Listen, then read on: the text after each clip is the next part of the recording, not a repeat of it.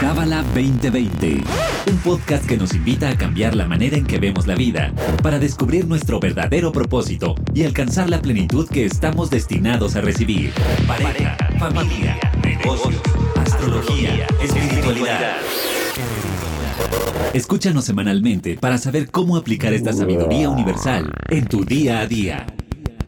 Bienvenido, bienvenida a Kabbalah 2020. Tenemos aquí al rockstar colombiano, ¡Woo! David Varela. ¿Por qué el rockstar colombiano? Porque Tuve ya te vi haciendo retiros allá. Qué hermoso. Sí, estaba muy lindo, estaba muy... Fui con mi esposa, fuimos a Colombia. La verdad es que fuimos a Bogotá, a Cali y a Medellín y sí, muy lindo, la gente y todo, muy padre. Estaba yo muy pendiente y me encantó todo lo que hicieron allá. De hecho, una parte de mí como que dijo, ¿por qué no invitaron a los de México? ¿Por qué no invitaron a los No, de porque vamos a hacer uno en México pronto. Ah, ok. En o sea, por julio, países. en agosto vamos a hacer uno en México, en Valle de Bravo. Ah, Mm, ah, ¿viste? muy bien. Pues para ti que nos escuchas, hoy tenemos un episodio muy especial. No sé en qué país vivas o en qué ciudad vivas, yo creo que eso también tiene que ver, pero nosotros que vivimos en la Ciudad de México, algo que le digo a, a David es que he notado desde siempre, ¿no? Pero, pero esta semana estuvo como particularmente A flor- a agresivo. flor de piel. Sí. Y agresivo el ambiente. O sea, siento que hay como mucha violencia, mucho. brrr, o sea, estamos al borde de la explosión todo el tiempo. Pero algo está pasando específicamente, No, ¿no? No. Energéticamente sí está pasando algo. Energéticamente estamos en un momento bastante negativo. Ah. Eh, desde el punto de vista de la Kabbalah es un momento bastante... Es uno de los meses que los cabalistas explican que hay, que hay como una capa de ozono espiritual. Imagínate como una capa de ozono espiritual. Que cuando... La capa de ozono, ¿para qué funciona? Para filtrar un poquito la luz del sol. Y entonces la recibimos de manera más balanceada. So, hay algunos meses que esa capa de ozono no está. Y tenemos que hacer extra trabajo porque si no, entonces eh, ese es el efecto, que estamos demasiado agresivos y, demasiado y demasiado conflicto. Y esos, mes- esos meses son el- los meses que están regidos por tres signos. Uno es Capricornio, que es mi signo. otro es Leo y, y el otro es Cáncer, que es el mes que estamos. Se supone que son las tres semanas negativas. Las tres semanas negativas en- es entre, entre Cáncer y Leo. Pero de Ajá. acuerdo al Zohar, el mes entero eh, se llama la Shejina, que es como esa... esa el Raf lo, lo- lo llamaba como una capa de ozono espiritual, literalmente. Ok, que está debilitada. está debilitada. Y hay, hay una explicación mucho más profunda de eso, pero básicamente es algo que hay que estar conscientes y obviamente por qué pasa eso para que estemos más enfocados en hacer ese trabajo, ¿no? En-. En, en no caer, en no reaccionar, etcétera, etcétera, para ganarnos esa luz. Porque cuando todo, cuando todo va bien es difícil crecer. Cuando las cosas de repente nos mueven, ahí es donde tenemos la oportunidad de crecer. Ok. Y bueno, vamos a hablar de varios temas, pero todo tiene que ver. Eh, hay una cosa. Bueno, hablamos primero como de esta parte que estamos reactivos, negativos, violentos, agresivos, con, con, con rabia, ¿no? Interna. Y entonces somos como ollas a punto de explotar. Por el otro lado, hay un concepto que recién descubrí que es el mal de ojo pasivo, por así decir. ¿no? O sea, el mal de ojo activo siento yo que es como decir, qué feo está su vestido.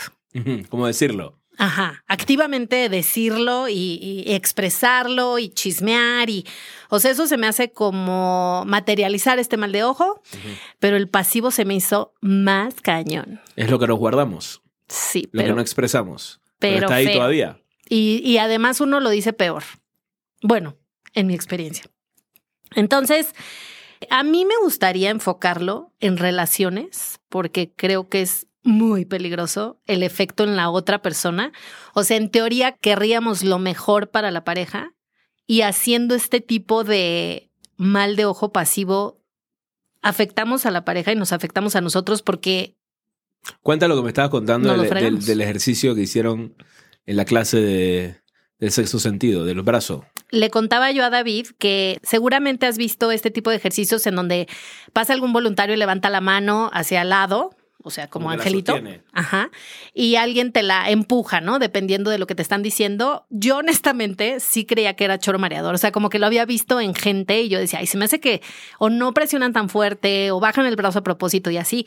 Entonces, en la clase del jueves, cuando dijeron un voluntario, yo levanté la mano porque dije, quiero comprobar si lo que yo pienso es cierto o no. Y para mi fortuna y para mi sorpresa, es real. O sea, sí es real. Estaba yo con mi mano sostenida, mi brazo de pilates, de yoga, o sea, no, no estoy tan, tan débil que digamos. Y Yehudit también, o sea, como súper fuerte. Y primero fue pensar en algo que yo era buena. eh, o sea, que yo roqueaba haciendo eso, ¿no? O sea, como soy buenísima para esto, estoy conectada con la luz, me encanta, aporto, sirvo, etcétera. Y entonces la mano de verdad me la, me la bajó muy poquito. O sea, como que te empujaban la mano para abajo Ajá. y trataban de empujártela y no podían, eh, estaba fuerte. Estaba fuerte. O sea, yo hasta dije, "Sir- sirven los pilates. O sea, estaba como muy orgullosa de mí. Y Yehudit, o sea, haciendo fuerza, no crees que así ligero, no, no. Y después cambió a, ahora yo voy a pensar que no hago bien algo. O sea, que apesto haciendo algo y que no O sea, lo hago en bien. algo que no haces bien, que tú sientes que no haces bien. Exacto. Entonces, eh, rápidamente pensé en 100 mil cosas, pero elegí una y dije, soy pésima haciendo esto, esto no es para mí, no nací para esto, soy fatal, nunca lo voy a lograr. Y entonces el brazo, brum, o sea, muchísimo más abajo, con la misma fuerza mía y yo siento que la misma fuerza de Yehudit, o sea, y mucho más abajo. Eso fue lo primero que me sorprendió. Y eso es como de lo que nosotros pensamos de nosotros mismos. Acto seguido, el ejercicio fructífero en que los que estaban ahí, que habrán sido unas 20 personas, iban a pensar junto conmigo que yo era buenísima en algo y bendiciones y como, wow, que todo te salga bien, eh, estás guapísima, eres increíble, gracias por el podcast, ya, o sea, todas estas cosas bonitas. No, no, no. Bueno, o sea, Se puso fuerte la mano de vuelta. sí, o sea, yo era Superman. Ramba. Superman, Supergirl. Supergirl. Exacto. O sea, de verdad impresiona, o sea, sí me impresionó muchísimo. Y la cuarta, bueno, esa fue la cuarta, la tercera fue eh, yo pensar en algo que no me sale bien, para lo que no soy buena, algo que no me sale, etcétera, etcétera. Y los demás tenían que pensar también eso, o sea, como de lo haces fatal, está pésimo, nunca lo vas a lograr, eres una fracasada. O sea, era como mala vibra, por así decirlo. Esa fue la mano que más abajo se fue. O sea, esa sí me quedó casi en la pierna. Y haciendo una fuerza bruta, ¿eh? O sea, quiero mencionar esto. O sea, como que no fue que yo dejara caer la mano porque estoy triste. No, no. O sea, yo fuerza bruta y, esa fue la mano que más cerca de la pierna me quedó. Y para cerrar con broche de oro fue la cuarta, que fue algo positivo y la gente era algo positivo. Entonces, como que ella decía, a veces pensamos que lo que yo pienso de alguien no le afecta. O sea, el hecho de que yo piense que el mesero es un tarado muerto de hambre y todas estas cosas horribles que, que decimos cuando hay un mal servicio o te sale un animal en el, en el plato, pensamos como que a nadie le afecta. Y sí afecta. Claro que afecta. Claro que afecta. Entonces, platícanos de ese concepto, David, y de cómo afectamos la realidad, no solo de nosotros, sino del otro. Los cabalistas explican que los ojos, así mismo como recibimos, también puede. Es como. Literalmente como Superman. ¿Viste que Superman tiraba el láser así por los ojos? Literalmente nuestros ojos, las miradas, crean un impacto. Inclusive, practica esto la próxima vez que vayas al cine. Quédatele viendo la nuca a la persona que tienes enfrente. No, si puedes, porque ahora con de estas sillotas que tienes en el cine ya no se puede. Pero trata, o, o, o quédatele viendo la nuca a alguien. Y si Sí, yo- fila sí alguien, volteas. La persona eventualmente se va a voltear y va a ver qué está pasando, porque es una energía que estás enviando. Mm. ¿no? Entonces los ojos a sí mismo, como recibimos, por eso a veces nos cuesta ver a alguien a la cara, o a veces, ¿verdad? Cuando de repente hay una persona que tiene una energía muy intensa o algo, como que no lo puedes ver a la cara porque está, o no lo puedes ver a los ojos. Cuando te Ujú. abran a los ojos es como, ¡fum! Hay una conexión, ¿me explico? Ujú, Sí. Entonces, nosotros pensamos que nada más recibimos por los ojos y no, todos los órganos, inclusive el- los órganos están conectados con, se llaman las cuatro fases del deseo, Mm, ¿ok? Los oídos, que los oídos, tú no puedes controlar lo que oyes. ¿Me sigues? O sea, tú estás en un lugar y oyes algo, tú no puedes decir, no, no voy a oír esto. O sea, Ujú. ¿lo oíste? Ujú. ¿No? Entonces, los oídos nos conectan con un nivel muy elevado que se llama Jochma Ok. que básicamente Jochma es la vasija de la luz y está abierta a recibir todo lo que la luz le quiere dar. No tiene opción. Está simplemente existe por servir al creador. El siguiente nivel es Binah y los ojos tienen que ver con Binah. Y Binah recibe, pero también comparte. En otras palabras, hay un intercambio de energía de recibir y compartir. De, de Mm. recibir energía, pues obviamente ves algo, y también algo muy importante, lo que vemos nos afecta también, energéticamente. El Zohar explica que los ojos son las ventanas del alma. Entonces, cuando vemos algo, por ejemplo, esto pasa mucho, ¿no? De repente hay un tranque en la carretera y hay un accidente. ¿Y por qué ese tranque? Porque todo el mundo quiere voltear a ver qué pasó Ujú. Es súper negativo ver eso. Mm. O sea, un cuerpo muerto o un accidente o algo es súper negativo. Porque te conecta con esa realidad y te conecta con energía de muerte, Ok. ¿no? Y nosotros pensamos, ah, ¿qué, qué, qué tal si lo vi? Entonces hoy estamos viendo de todo tipo de cosas, ¿no? En la televisión, eh, las películas, eh, series, todo esto, y no cuidamos lo que vemos realmente.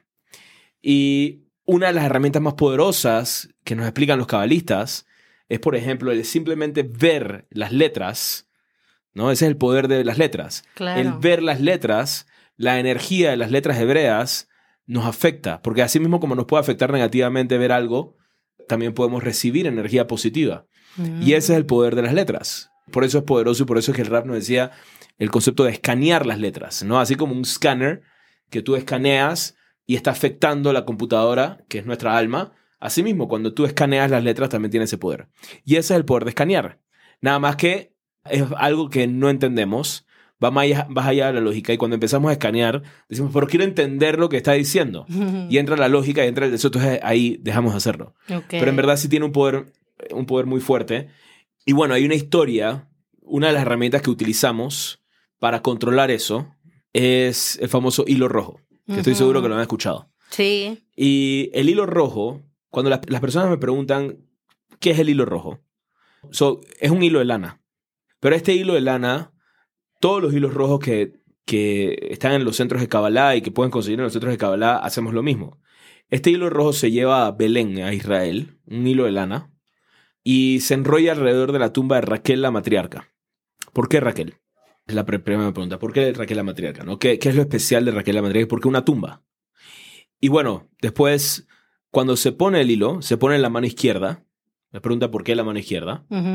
Y también se amarra, se hacen siete nudos. Ujú. ¿Ok? Entonces, primero, ¿por qué Raquel? ¿Qué es lo especial de Raquel la matriarca? Para entender la historia de Raquel la matriarca, inclusive hay una serie de Netflix de esto, que me dijeron la vez pasada que ya la sacaron. No. Se llama The Red Tent, la tienda roja.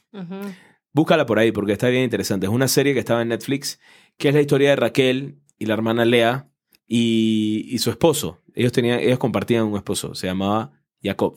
Entonces la historia es que Jacob sale de su pueblo, donde vivía con sus padres, y va al, al oriente y llega al pueblo donde está Raquel. Es más, se encuentra a Raquel en un pozo de agua. Y cuando la ve, se enamora de ella. Y entonces la sigue a su pueblo y le pide a su papá, se llama Labán, le pide, quiero casarme con tu hija. Y entonces Jacob le dice, el, el Labán le dice a Jacob, ok, te puedes casar con mi hija, pero tienes que trabajar siete años para mí. Y Raquel también estaba enamorada de Jacob, estaban perdidamente enamorados, pero no podían tocarse ni podían hacer nada hasta que él no trabajara siete años. Ay, Dios. ¿no? Ah, se pone peor la historia. Trabaja siete años, ¿no? Y ya llegó el momento, el aniversario, los siete años que desde que empezó a trabajar con él, y va donde la van y le dice, bueno, ya trabajé siete años, ahora sí, me quiero casar con tu hija. ¿Ok? Entonces viene el matrimonio y Jacob no le levanta el velo a la novia. Y cuando se da cuenta, Labán lo casa con Lea, no con Raquel. Y entonces Jacob lo confronta y le dice, ¿por qué me casaste con Lea? Yo quería casarme con Raquel.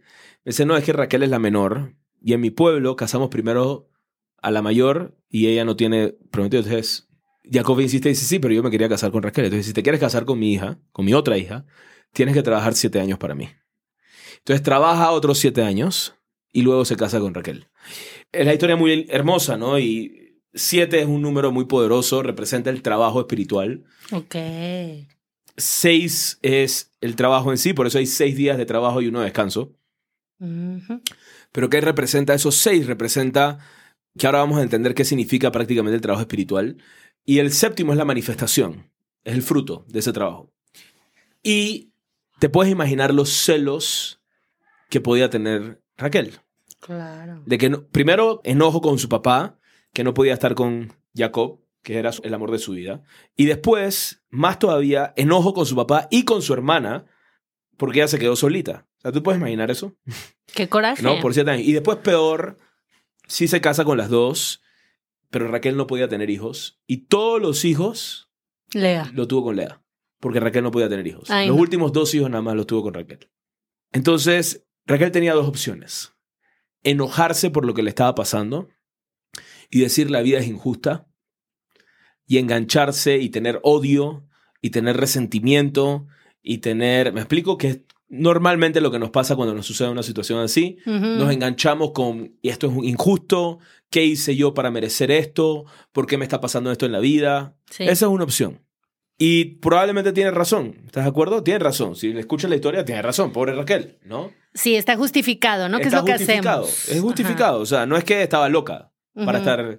Y muchas veces en la vida nuestro enojo es justificado. Alguien nos hizo algo, este, nos maltrataron, nos vieron mal.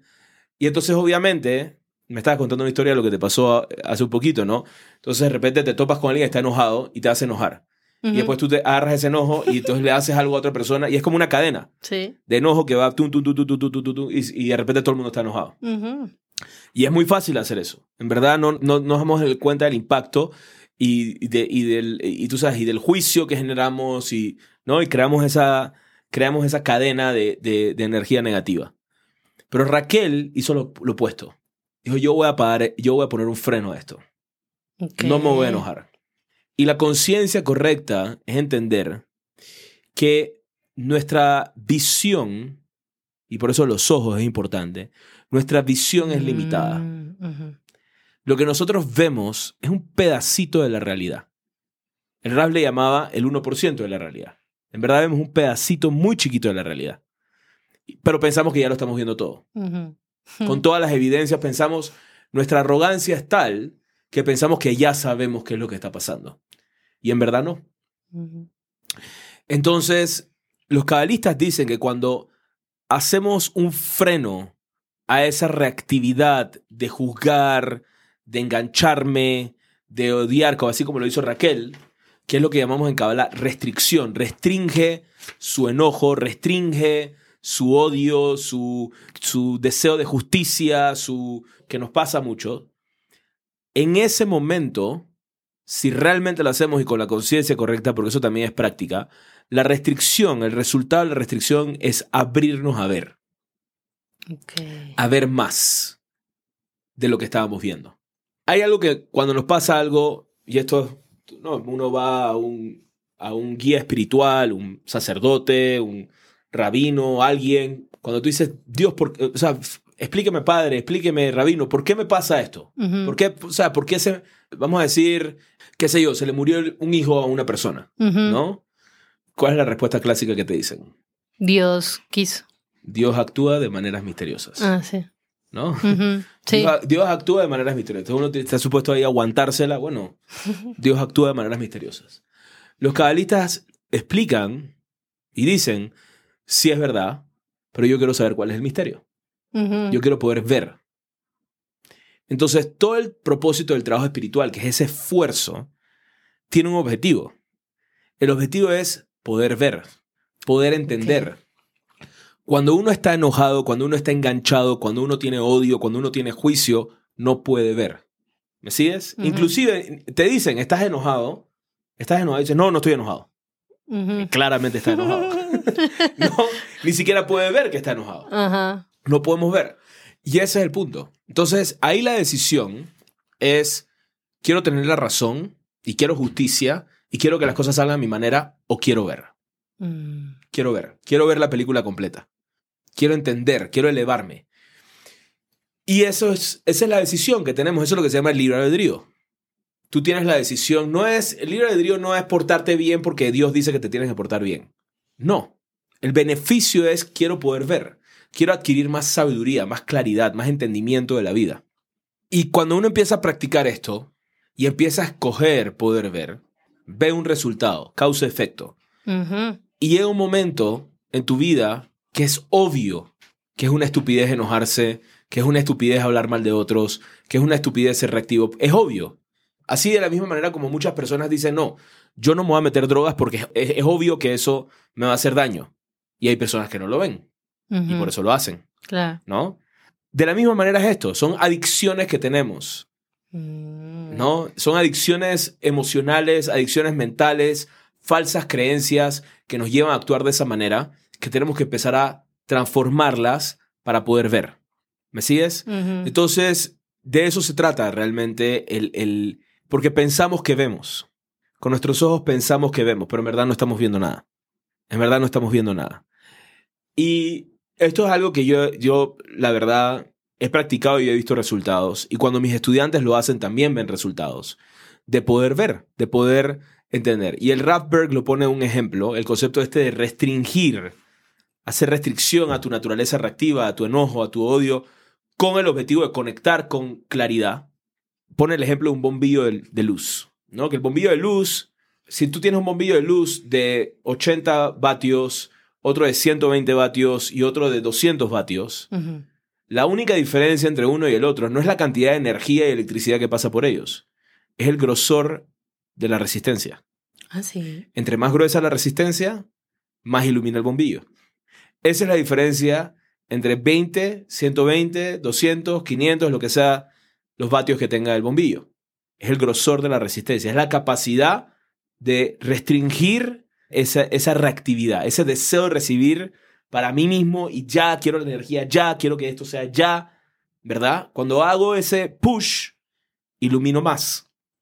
Iluminar más también es tener más claridad. Entonces, Eso es el trabajo espiritual. Entonces, ¿qué es el hilo rojo?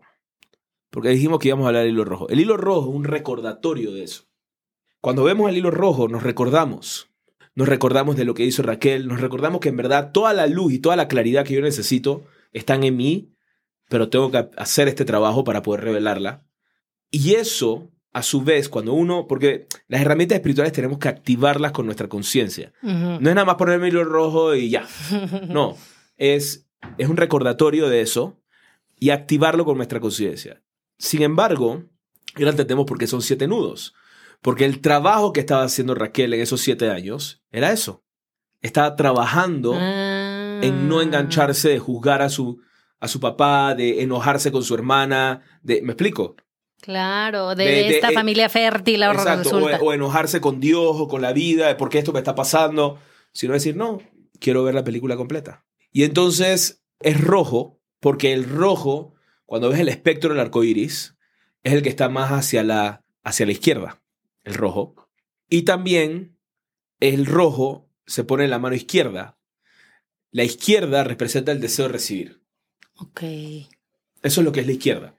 Normalmente con, digo, al menos que seamos zurdos, pero la mayoría de la gente es diestro.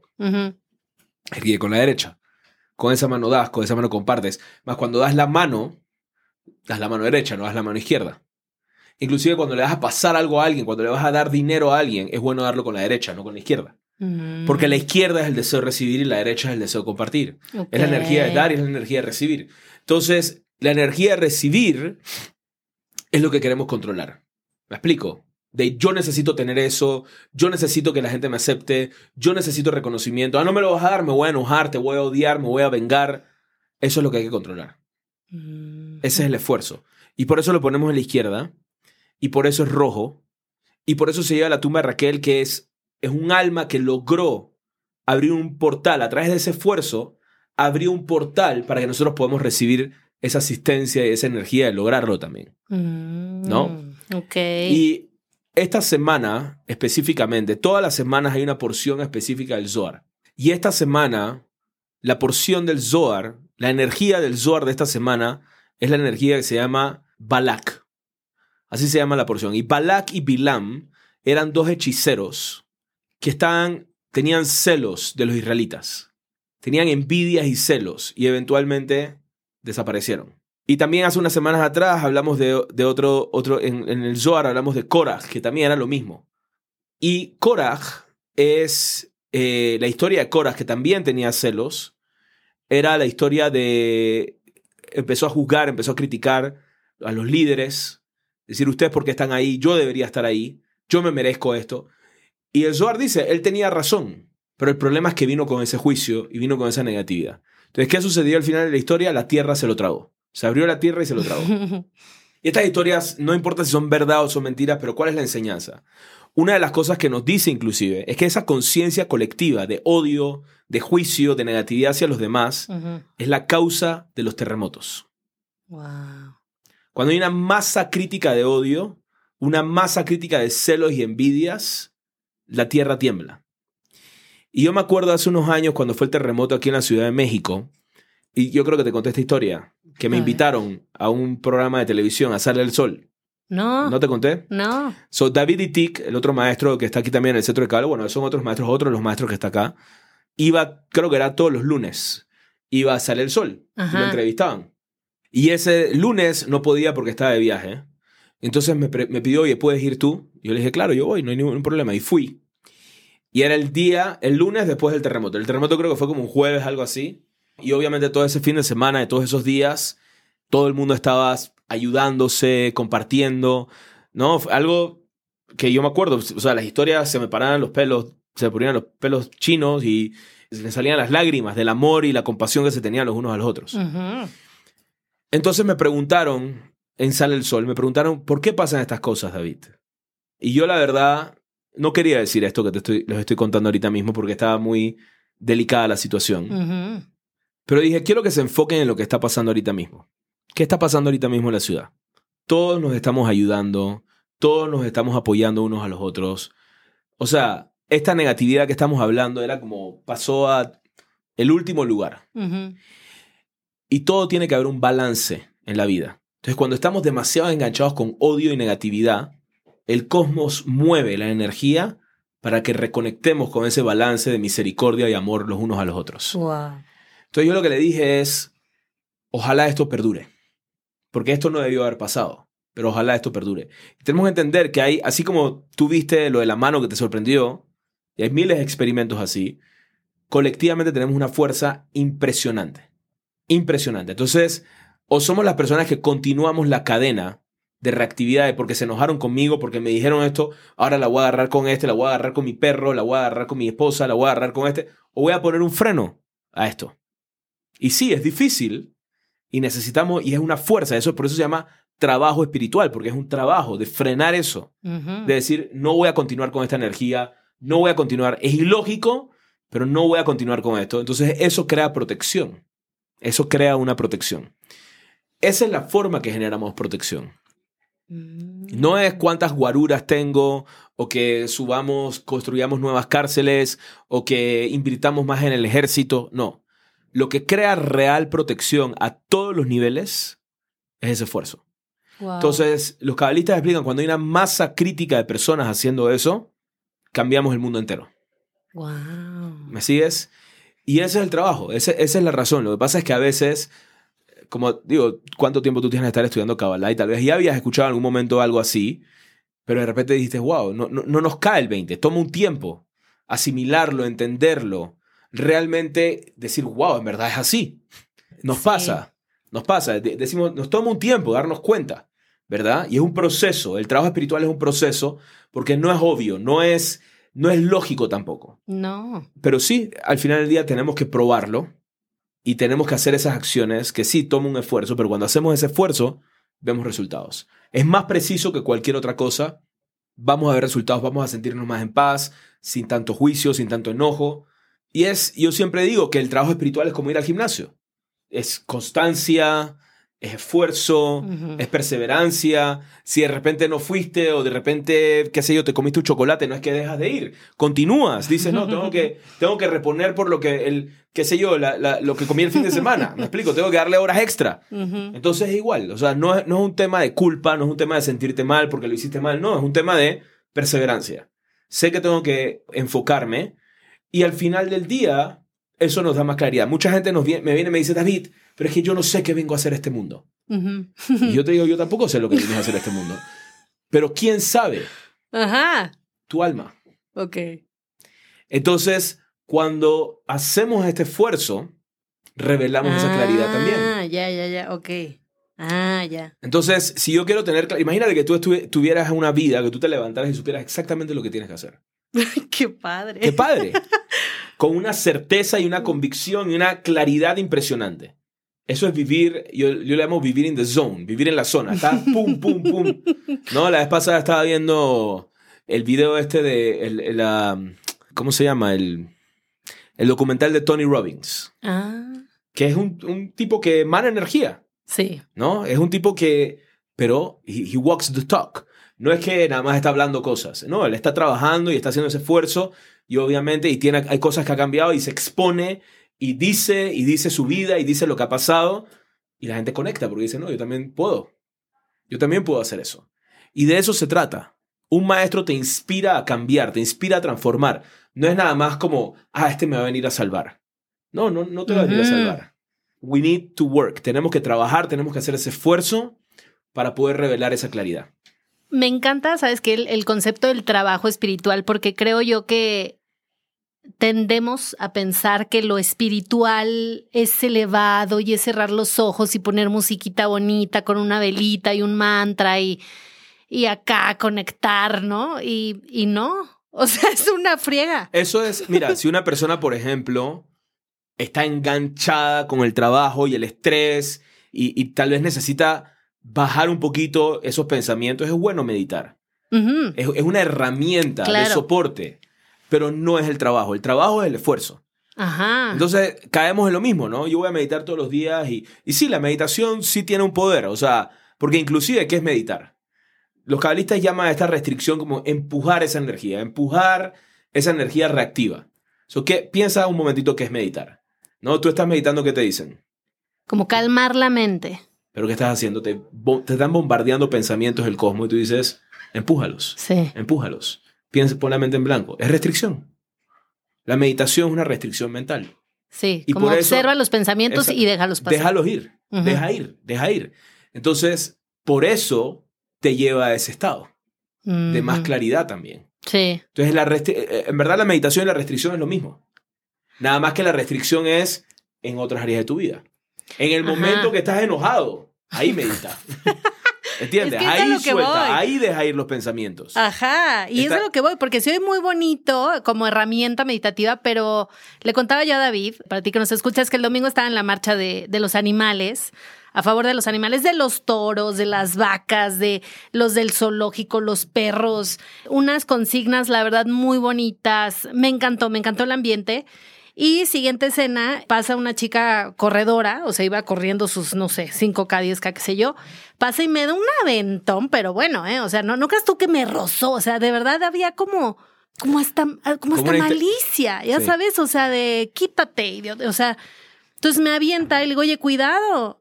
Y, y, y me grita, sí lo puedo decir, ¿no? Pues, o sea, y, y yo, idiota, ya sabes. Y, y- iba con un compañero y le digo, ¿qué hago? Voy corriendo atrás de ella y se la regreso. O sea, imagínate, o sea, digo, al menos tuve la cordura de preguntar. y me dice, aplica todo lo que sabes de Kabbalah, aplica todo lo que... Y, y yo empecé así como loca, la pausa no da placer, la pausa no da placer, el placer llega después.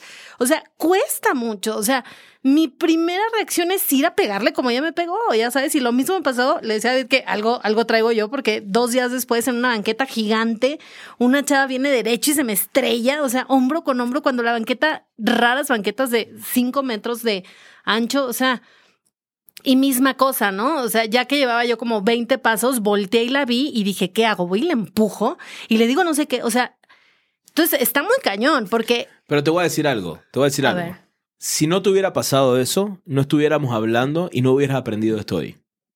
claro. Así es. Todo tiene un porqué. Y a veces la vida, Mm. para abrirnos a escuchar, a recibir, porque naturalmente nos cuesta, tienen que suceder estas cosas que te marcan y dices, ¿por qué me pasa esto? Ujú, Yo dije? ¿qué las traigo con las que se estrellan Exacto. contra ¿Por, mí? por qué me pasa esto? Entonces, en ese ¿por qué me pasa esto? es una pregunta que ahora estamos listos para recibir la respuesta. Pero si yo digo, no, es que me pasa esto porque es que la gente en la Ciudad de México son unos, son unos pendejos y no sirven para nada y que no sé qué y que ta, ta", ya tú sabes. Entonces ya no, no hay nada que tienen que responder. ¿Entiendes? Ya sabes por qué te pasa eso. ¿Entiendes? Y, claro. y, y- y estás, estás aferrada a esa idea, a esa creencia, no puedes abrirte a otra cosa. Claro. Entonces, eso es lo que es soltar. Soltar es no, espérate, porque como que no puede ser así.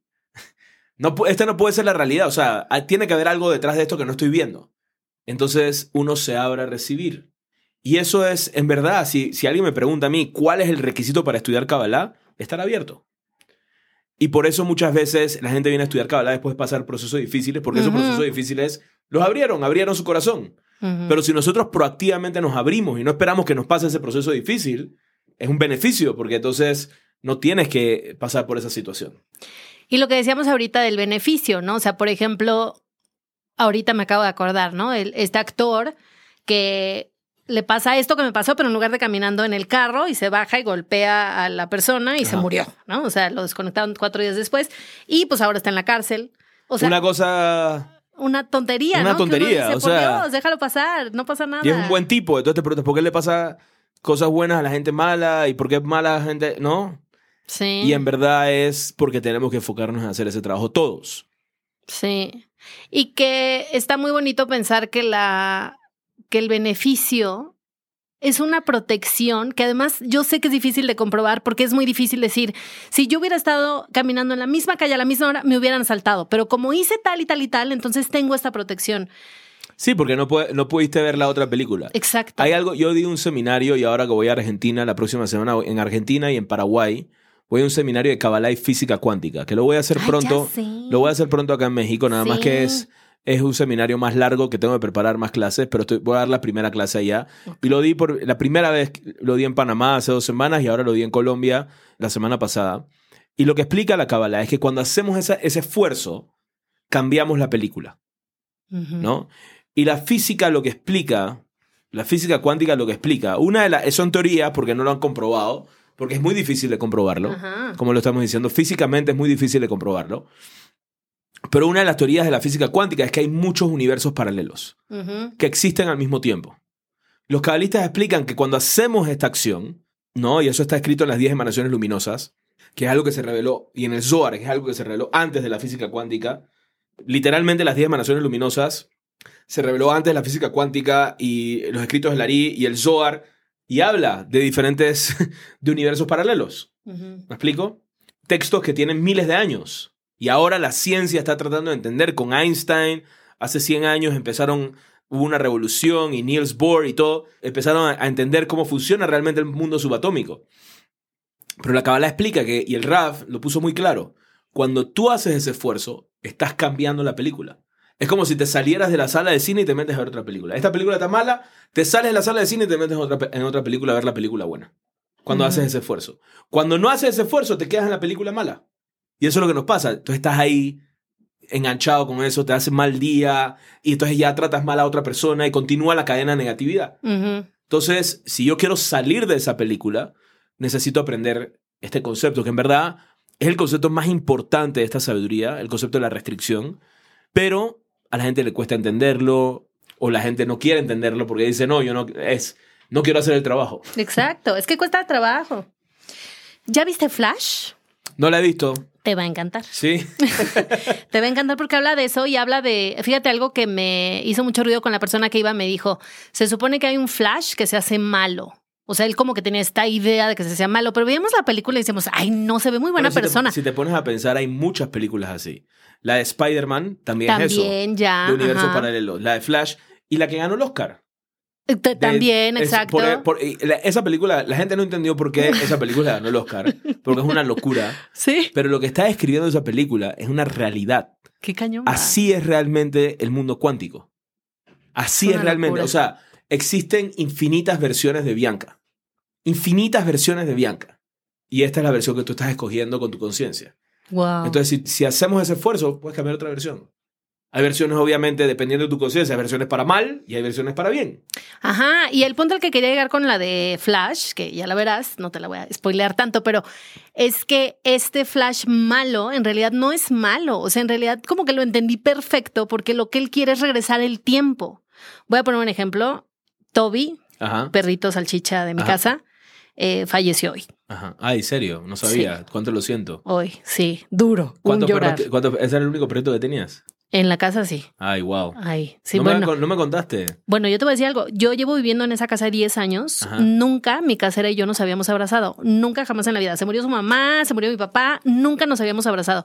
¿Sabes que se murió Toby? Era un llorar que nos abrazamos por primera vez en 10 años. Wow. Una locura. Qué locura. Pero lo puedo entender porque obviamente yo no quiero que se muera Toby. Claro. Entonces regreso el tiempo y hago algo para que lo que le cayó mal a Toby, ya sabes, o sea, no sé, este, el hígado, ¿no? Y entonces le doy, en lugar de croquetas, le doy arroz y, o sea, y entonces puedo entender a ese flash que va atrás y atrás y atrás y entonces es terrible, hace un desmadre, ya sabes, o sea, de, de, de mundos. Y lo que le dicen es, tienes que vivir con lo que está, o sea, tiene, o sea, tenemos que aprender a aceptarlo. Así es. Hay algo muy poderoso también ahora que lo mencionas, que ahora en Colombia, te lo mencioné la vez pasada que hablamos y deberías ver esa película. Ay, la Está de muy- Magdalena. Pero es eso. También hay una parte así que, bueno, la historia de, de- de Jesús, obviamente todo el mundo se la sabe, que Judas lo entrega, pero está interesante lo que dice la película. ¿Qué le había pasado a Judas? Su familia se había muerto. Toda su familia se había muerto. Y entonces él quería que Jesús trajera la resurrección de los muertos. Ah. Y entonces cuando fueron al templo, Jesús no lo hizo. Y entonces Judas se molestó. Y Judas dijo, lo voy a entregar para que no tenga otro- otra opción. Para que se tenga que salvar y así nos salva a todos. Y traiga la resurrección de los muertos. Wow. Muy loco. Lo Claro, que- porque el- el su conciencia no era fregárselo, era que reviva era mi que, familia. quiero- quiero- entonces estamos aferrados. Eso Sí. es lo que es. Estamos aferrados a algo y por eso causamos daño. ¿Entiendes? Por eso causamos daño, porque estamos aferrados a algo. Entonces, ese proceso de soltar, de dejar ir, porque nuevamente lo que te digo, si alguien viene y te empuja y te tumba, tienes toda la razón de enojarte y tienes toda la razón de vengarte y tienes toda la razón. Y si tú le dices, no, es que me empujaron en la calle esta señora y no sé qué, tienes toda la razón, pero te perdiste la luz Sí. te perdiste la claridad. Entonces es poderoso porque al final de la película, me encanta porque empodera mucho a las mujeres, esa película. Al final María Magdalena te das cuenta que es la única que captó a Jesús. La única que entendió lo que Jesús estaba diciendo fue María Magdalena. Wow. Porque también, según la película, digo, no sé si es así, pero según la película, Pedro lo que quería era una revolución y Judas quería resucitar a su familia y todo el mundo está enganchado Con su con, su, película. con su agenda personal. Ajá. Y María Magdalena dijo, no, el reino de Dios no es que Jesús iba a ser el nuevo emperador, el reino de Dios es algo que tenemos que construir adentro de nosotros. Entonces el mensaje es muy Wow. contundente, muy contundente y se les recomiendo que la vean porque realmente es, es me explico, es lo que, lo que tenemos que, que hacer.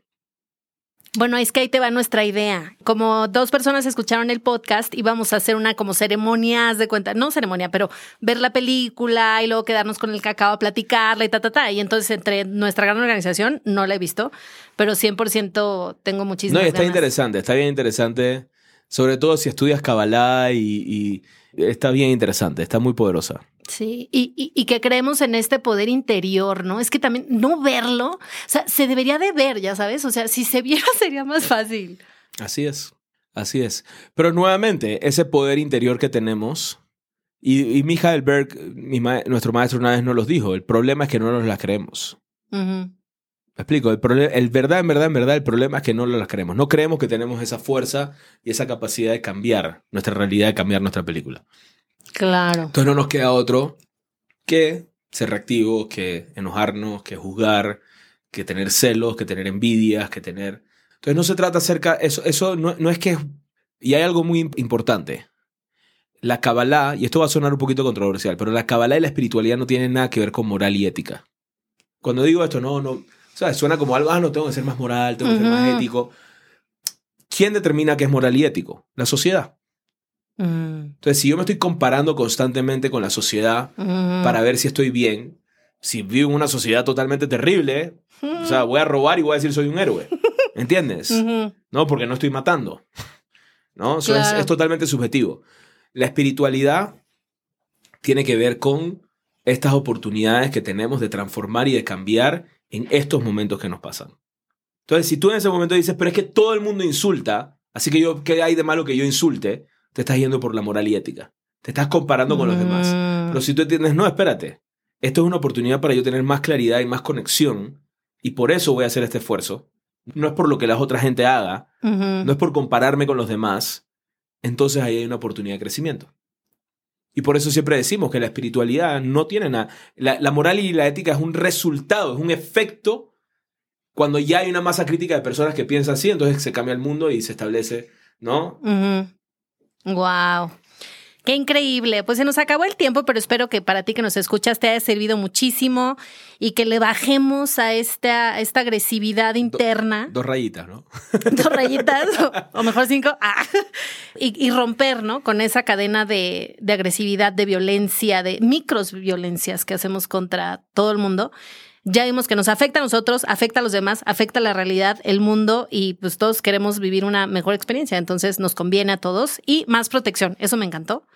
Ahora que ya sé el nombre de mi ángel de la guarda, estoy, o sea, insoportable. Ah. y pues gracias, David. Eh, Gracias a ti. Te dejamos para tu clase de Kabbalah. Un abrazo grande. Adiós. Bye. Este episodio fue traído a ti por el Centro de Cábala México. Síguenos en Instagram como Cábala MX. Visita cábala.com, elige el idioma de tu preferencia y entérate de todos nuestros eventos.